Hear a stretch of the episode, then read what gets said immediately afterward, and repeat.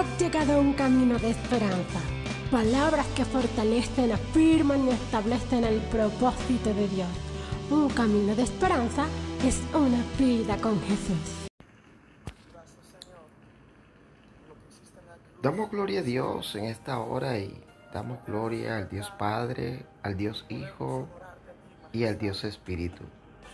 Y damos gloria a Dios por esta nueva oportunidad que tenemos una vez más de poder compartir de su amor, de su gracia, de su favor, que es su palabra, su evangelio.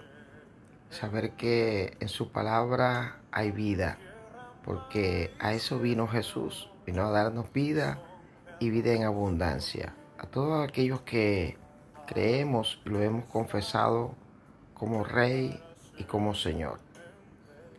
Y asalta una pregunta en este día y esa pregunta es ¿de qué acusaron a Cristo? ¿O por qué acusaban al Maestro? Y su crucifixión marcó el final de un proceso iniciado por unos hombres que eran miembros del Sanedrín, que venían eh, o veían en él una amenaza. La decisión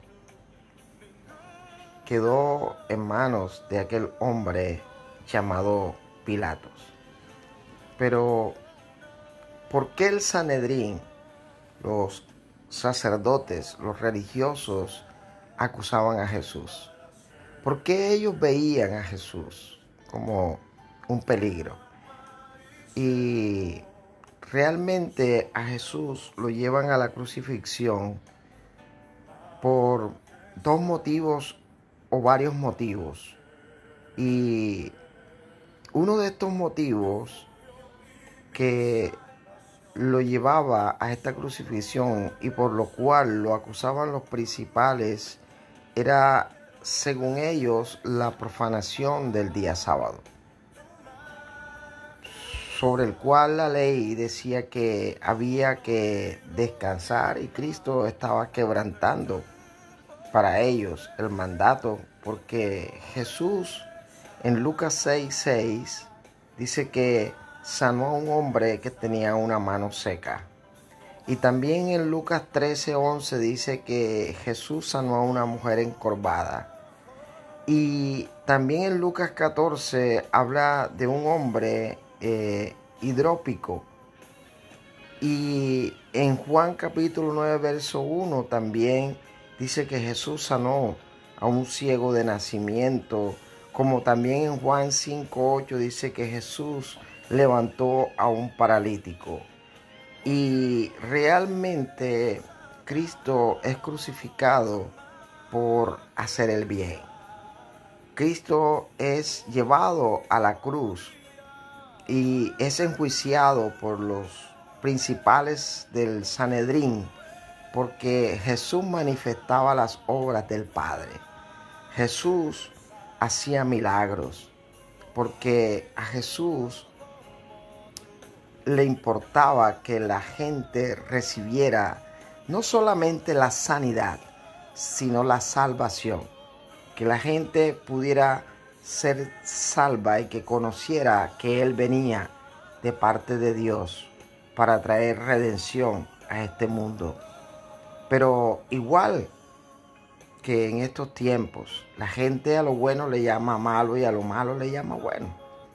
Y al que hace lo bueno, lo crucifican. Al que hace lo bueno, lo juzgan. Y al que hace lo bueno, tratarán siempre de enlodarlo para que no pueda mostrar las obras de, de, Dios, de lo bueno, de la bondad. Y el diablo vino a tres cosas, a matar, a robar y a destruir. Y lo segundo por lo cual acusaron a Jesús y lo llamaron blasfemo, era porque Jesús hablaba de su cuerpo y de su sangre. Y Jesús dijo que ellos podían destruir el templo y él lo levantaría al tercer día.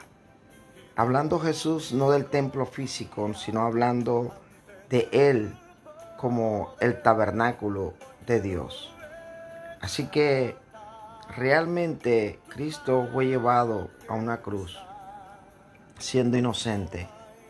Jesús fue crucificado en aquella cruz por nuestros pecados.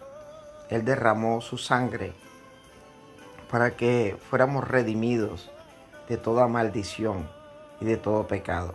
Cristo fue aquella cruz para que tú y yo fuéramos herederos y coherederos juntamente con Él de todas las promesas que Dios le entregó a Abraham.